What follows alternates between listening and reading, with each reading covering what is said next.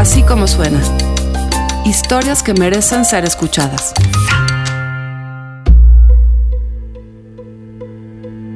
El cártel Jalisco Nueva Generación, que controla ese estado en México, ha desaparecido jóvenes en distintos lugares para obligarlos a trabajar en alguno de sus negocios.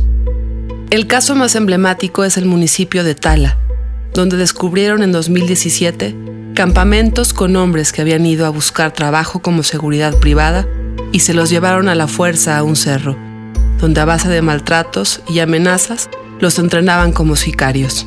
Los que se oponían o trataban de escapar fueron asesinados. Alejandra Guillén cuenta esta historia para así como suena, con la que ganó mención especial del premio Bridge Valdés de Periodismo y Derechos Humanos. Así como suena, los desaparecidos de Jalisco. En Jalisco hay desaparecidos que están vivos, esclavizados o en trabajos forzados para las empresas del crimen organizado. En julio de 2017, la Fiscalía de Jalisco realizó un operativo en la Sierra de Navajas, Aguisculco, donde localizó campamentos con jóvenes retenidos contra su voluntad para entrenarlos como sicarios.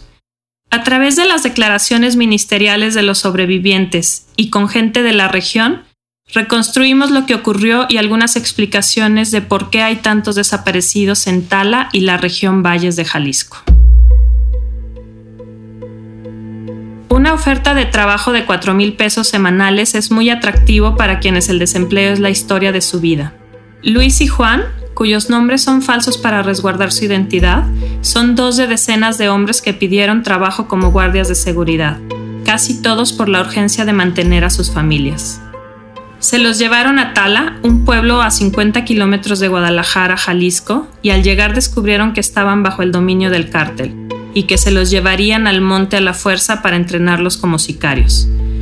Lo que ocurrió en aquellos cerros es una especie de leva del narco para sumar hombres a sus ejércitos.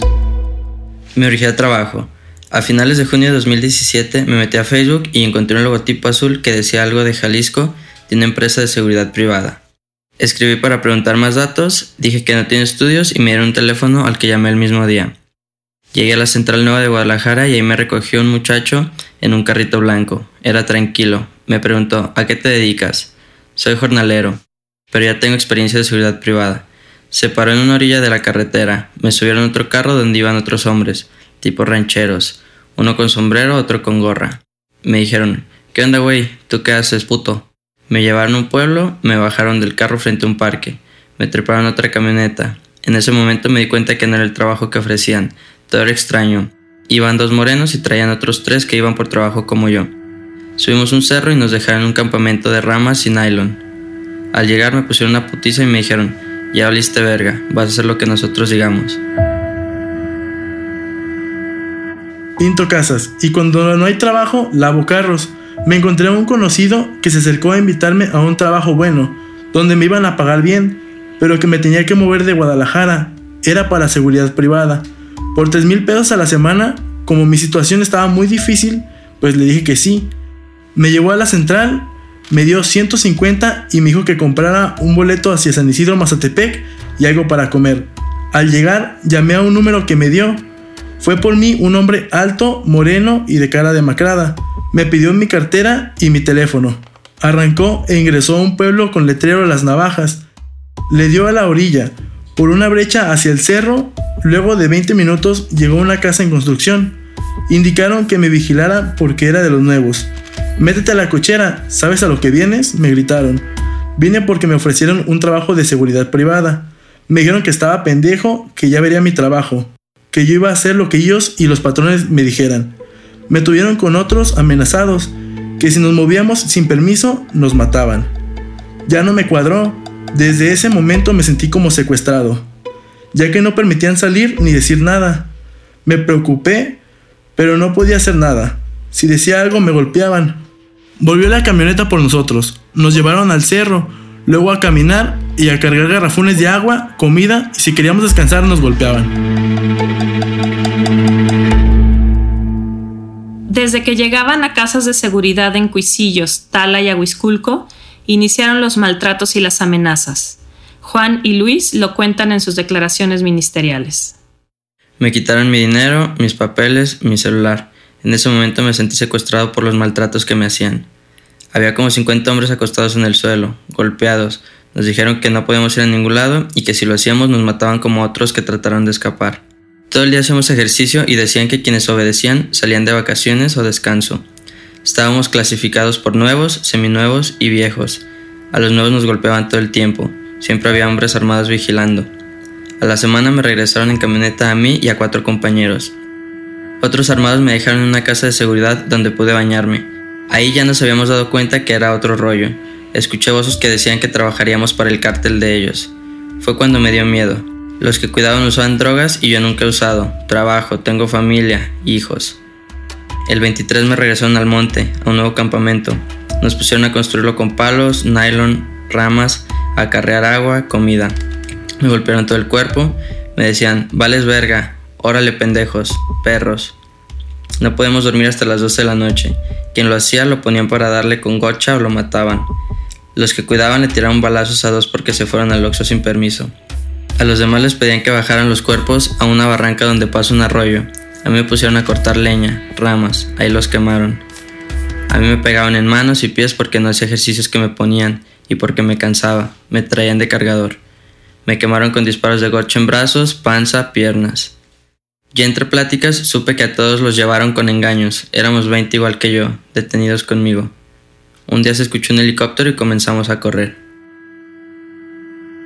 Caminamos como 30 minutos. Llegamos a un campamento construido con palos de árbol y plástico negro, forrado con ramas de árbol y basura. Observé que estaban afuera tres con armas. Nos metimos y adentro estaban más personas acostadas siendo unos 20, por lo que nos metimos al campamento. Como pudimos, nos acostamos y nos dormimos, pero en cuanto amaneció nos levantaron a todos y nos formaron. Nos comenzaron a decir que íbamos a entrenar para trabajar como sicarios del cártel Jalisco Nueva Generación y que si nos resistíamos nos iban a matar. Nos pusieron a entrenar obligándonos a hacer ejercicio y tenían armas de gotcha para entrenar con nosotros. Se enseñaban a dispararnos ese tipo de balas. Nos ponían a hacer trabajos pesados, cortar leña, acarrear troncos, querían que hiciéramos más campamentos. Había muchos que ya se habían ido de vacaciones y regresaban a seguir trabajando mientras nos dejaban encerrados a los nuevos.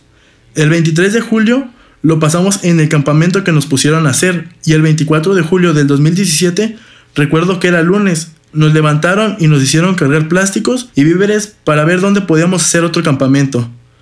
El encargado recibió una llamada que se pusiera vergas porque venían camionetas blancas y negras a peinar el cerro.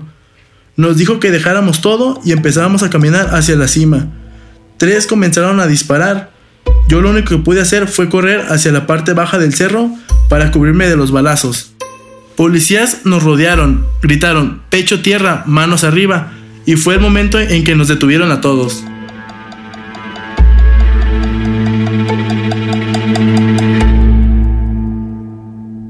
Esto nos enteramos por varios operativos que realizó la Fiscalía de Jalisco a mediados de julio de 2017. El entonces fiscal Eduardo Almaguer dijo lo siguiente en una rueda de prensa. Seis denuncias de personas que habían desaparecido. Estas seis denuncias tenían como común denominador el que las personas avisaban en sus casas que tenían que trasladarse al municipio de Tala, Jalisco.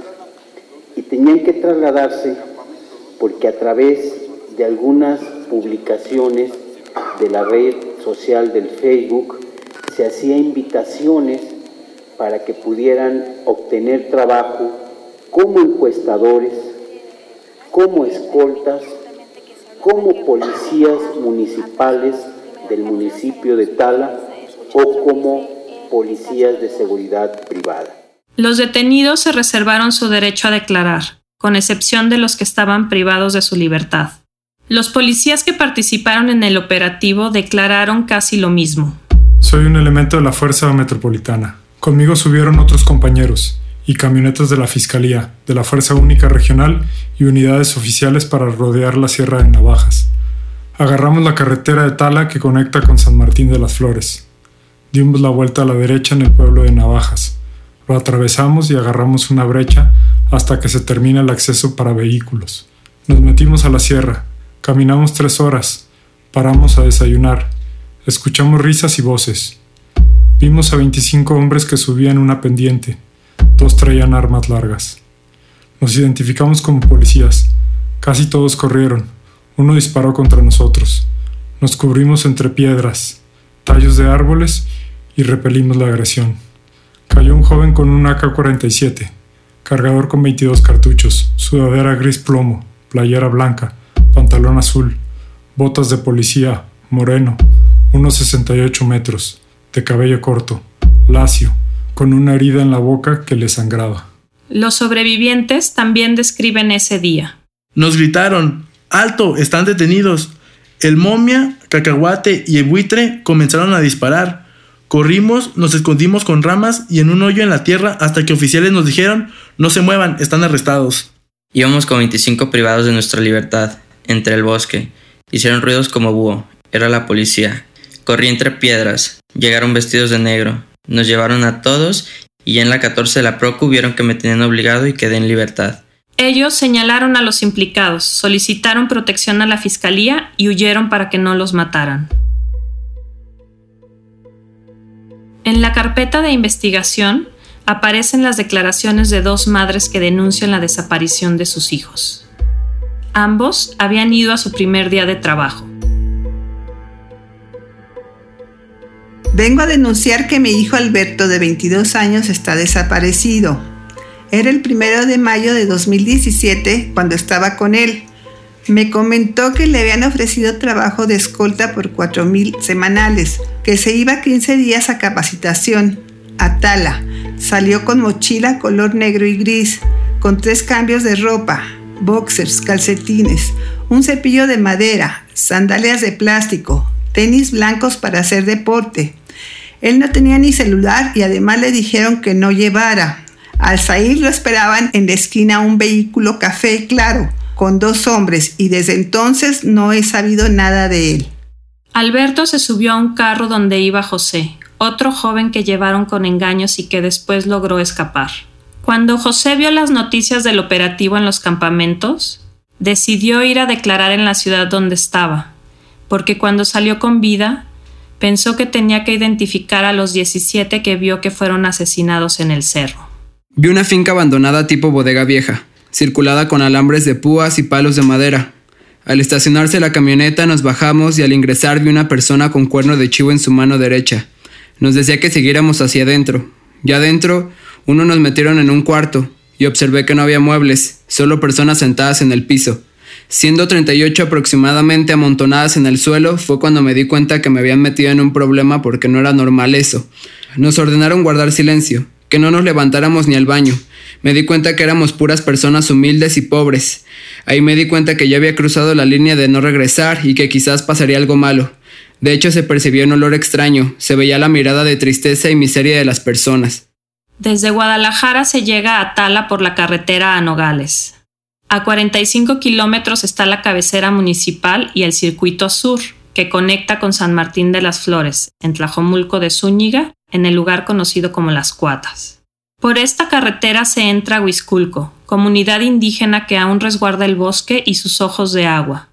El pueblo está a la falda de la Sierra de Ahuizculco, que es una formación volcánica como el bosque de la primavera. Del otro lado de los cerros está el pueblo de Navajas, donde dicen que el crimen tiene todo el control. Por navajas está la brecha por la que se llevaron a José y a los demás a esconderlos al cerro. Nos metieron a una carpa grande. Adentro tenía camas de madera destruidas. Al día siguiente nos levantaron gritando, Levántese hijos de su puta madre. Témplense cabrones, hijos de su puta madre. Eran puros insultos que para mí eran impactantes y la forma en cómo te hablaban daba miedo. Uno de los que mandaba era dirigente. En la calle lo reclutaron, él había regresado para trabajar como sicario del cártel y era de los de confianza. Empecé a ver la oportunidad de acercarme a los encargados, porque estaba decidido a no ser maltratado ni morirme allá arriba si es que iba a pasar algo. Yo estaba decidido a sobrevivir y no ser maltratado. Vi la oportunidad de destacarme y ganar la confianza de ellos porque estaba en riesgo. Quiero aclarar que nunca tomé un arma por voluntad. Si decía que no, me moría. Con el tiempo, escuché que los que mandaban habían reportado que yo ya era de confianza, por lo que comencé a tener temor y a tratar de sobrevivir en ese infierno, ya que pensé que me había metido más a fondo con esas personas por no correr el riesgo de que me mataran, pero al mismo tiempo me aventé una soga al cuello, porque esa gente ya me veía de confianza, y eso marcaría mi destino como traidor para ellos al momento de no regresar. El relato de José muestra la estrategia compleja de empresas del narco, pues al no tener gente suficiente, desaparece a jóvenes para someterlos a trabajos forzados. Y si quieren sobrevivir tienen que hacer todo lo que les manden, convertirse en uno de ellos, cruzar la línea de no retorno, porque están amenazados ellos y sus familias. No sabía en quién confiar. Tenía tantas cosas adentro que quería expresar y platicar por lo que había pasado, pero pensé que si iba directamente al gobierno ellos me iban a entregar al cártel. Después salió a la luz en las noticias que alguien que estuvo en la misma situación que yo se animó a hablar. Yo dije que mi objetivo al escapar de ahí arriba era tratar de brindar paz y tranquilidad a aquellas personas que perdieron pista de sus seres queridos. Muchos de ellos son las personas que yo vi calcinar, y que nadie de sus familiares se dieron cuenta cómo murieron y desaparecieron a menos que hable. Entonces voy a arriesgarme a platicar mi historia y llevar un poco de paz a sus familias, y que no sigan esperanzados que van a ver a sus familiares. Me comuniqué a la Fiscalía de Jalisco. Me pusieron foto de algunos desaparecidos y ahí identifiqué a Salvador, a quien yo vi con mis propios ojos morir, desaparecer en las manos de nuestros captores, bajo las órdenes del sapo. Ahuisculco es el típico caso de este pueblo era tranquilito, hasta hace algunos años. Desde los años 70, la gente recuerda que un tal don Pedro compró 500 hectáreas de la reserva en la Sierra de Navajas, que muchos empleados eran de Aguisculco y con los años supieron que el tal don Pedro, el jefe, era un tal Rafael Caro Quintero. Con su detención, se quedó ese territorio bajo el control del cártel de Sinaloa y su alianza con Milenio. Con la detención de los hermanos Valencia, dos células del cártel del milenio disputaron el control. Ese fue el punto de quiebre para Aguisculco. La población recuerda que a principios de mayo de 2012 encontraron por la calle a muchachos golpeados, mugrosos, con la ropa desgarrada, pidiendo ayuda. Andaban como zombies.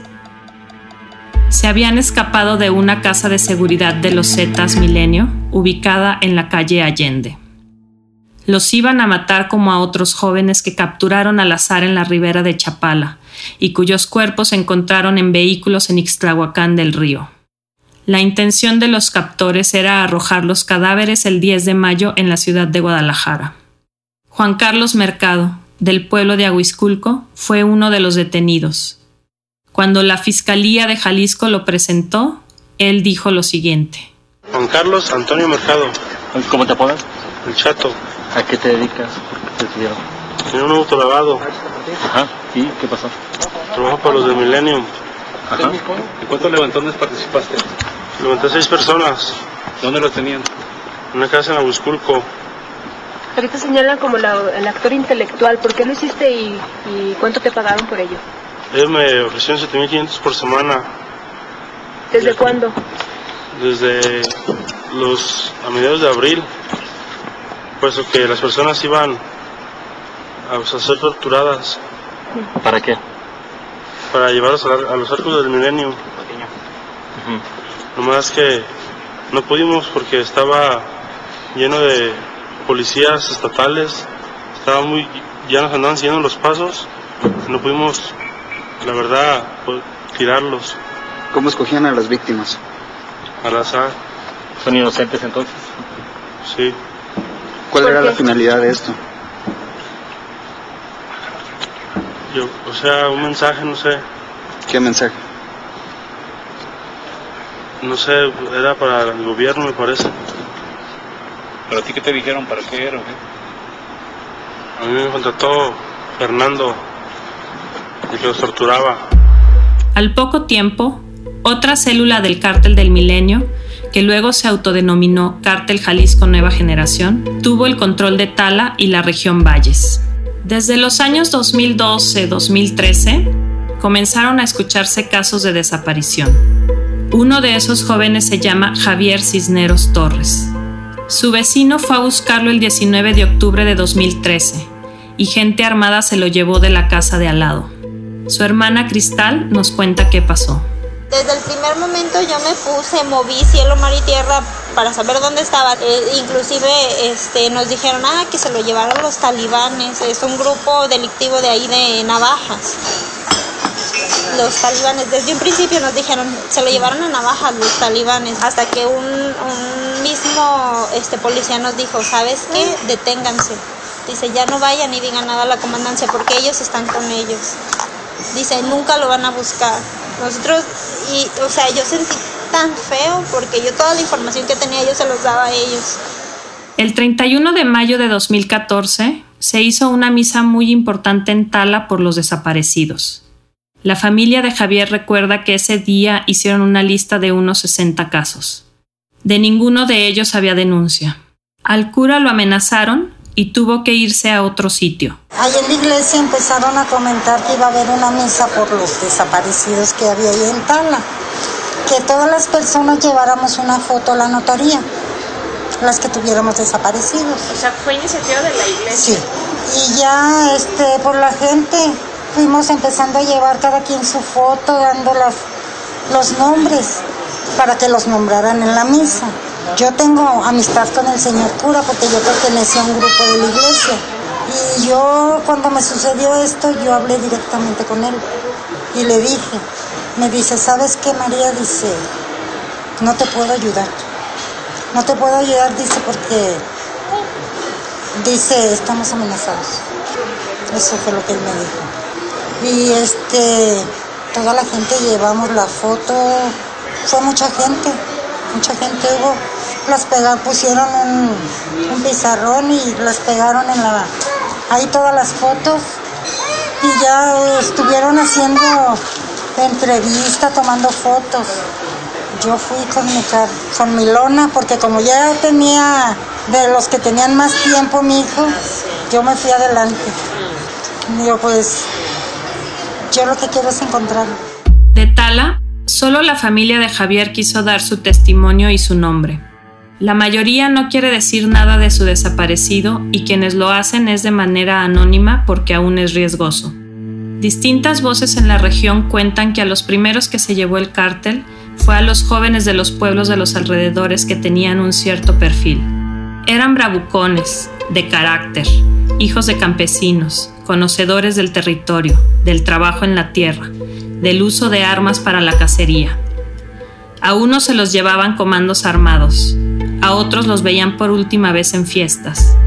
Los que conocen el problema dicen que se los tienen que llevar por la fuerza porque en Tala hay mucho trabajo por el ingenio azucarero. La mamá y la hermana de Javier coinciden con esa versión. Yo pienso que se acabaron los jóvenes o cierta edad como de unos ¿O el, el 10, tipo de persona que buscaban? De 18 a 30 años. Lo que suponen es que al acabar con los jóvenes de Tala y de la región Valles, tuvieron que recurrir a muchachos de la ciudad de Guadalajara. Es un dato difícil de comprobar, ya que no hay denuncias, pero al menos ese es el dicho común, se los acabaron. Antes de los campamentos, el cártel ya había tratado de capturar gente a través de una empresa de seguridad privada, SECMEX, que difundían volantes en Tlaquepaque y Puerto Vallarta. Luego se localizaron los campamentos de Tala y en octubre de 2017 se encontraron más personas desaparecidas en Puerto Vallarta, a las que se habían llevado de la misma forma. Particularmente en Tala, hablan de un tal sapo que fue el encargado de los reclutamientos forzados. En la Sierra de Navajas Aguisculco, la mitad es bosque de pino encino y la otra mitad es bosque tropical caducifolio. Está muy pegado al ducto de Salamanca y es una de las regiones donde hay robo de combustible. La empresa que trafica drogas es la misma que ordeña y hasta se hacen pasar por justicieros. Es una zona estratégica de difícil acceso. Lo que se rumora es que algunos jóvenes sí llaman a sus casas de vez en cuando, pero no pueden decir nada por la amenaza de que matan a la familia. Por eso deciden no denunciar. Cristal la hermana de Javier piensa que su hermano puede estar vivo y que la desaparición en esta región es más compleja de lo que pensábamos. Jóvenes capturados por la fuerza, esclavizados en la sierra, obligados a convertirse en lo mismo que sus captores para poder sobrevivir y para que no maten a sus familiares. Un religioso de la zona reflexiona que hay inteligencia en esta forma de reclutar y que se enfoca en romperles el alma, romper la interioridad de los muchachos una vez a nosotros nos dijeron, ¿sabes qué? Este, tal persona vio lo que pasó con Javier, con mi hermano. Hay gente, que, o sea, los vecinos vieron cuando se lo llevaron. yo fui casa por casa a tocar a decirle, ¿sabes qué? Dime, ¿qué viste? No, me dijeron, ¿sabes qué? Tal persona anotó las placas de la camioneta. Yo fui, lo busqué y no salió. No salió. Hay muchos de sus amigos este, de mi hermano que se juntaban con él, este, ya ahorita no están bien no están bien de su cabeza. No, quedaron mal, no sabemos ni por qué. Todo el mundo nos dice que lo ven, que lo ven, que lo, ven. lo han visto en Tala, de hecho, en Tala. de hecho, aproximadamente hace dos años mi esposo lo vio. Él me dijo, es él, llegó pálido a mi casa, eran como las 12 de la noche y él salió al Oxxo. Este, llegó pálido y me dice, ¿sabes qué? Dice, viajaba Dice, iban en una camioneta, en una Tacoma blanca. Dice, él iba manejando, dice, y llevaban a como a alguien en la parte de atrás, dice, con dos armas. Dice, llevaban a alguien, que a alguien que habían levantado, dice, pero él volteó, me vio, se volteó y, y siguió dándole a la camioneta. Fue lo único, lo único. La esclavitud, trabajos forzados o esta nueva forma de leva la han denunciado familias de desaparecidos de Coahuila, Chihuahua, Nayarit, Tamaulipas. Esto sería imposible sin la protección de los gobiernos.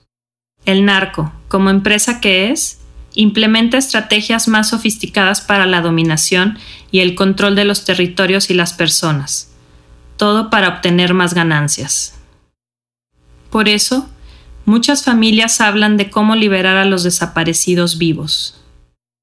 Un católico que conoce a fondo lo que sucede en Tala me dijo que si se supone hay tantos fieles, no deberían permitir las injusticias y que tenemos que pensar qué hacer ante esto. ¿Orar? No. México está ardiendo y quieren que nos pongamos a rezar. Tenemos que pensar cómo cambiar a este pueblo adormecido. Lamentablemente, el narco ha penetrado a tal punto que es una infección. Así como suena es una producción de puro contenido. La producción, el diseño sonoro, la mezcla y la música corren a cargo del equipo de BHD Studios. La dirección de producciones de Mariana Linares. Así como suena es un proyecto de puro contenido, la dirección editorial es de María Scherer, Giselle Ibarra hace todo lo demás y yo, yo soy Carlos Pucci y les presento las historias. Les recuerdo que en Así Como Suena estamos en Google Podcast, en iTunes, en Spotify y por supuesto en así como suena.mx o en nuestra aplicación, Así Como Suena.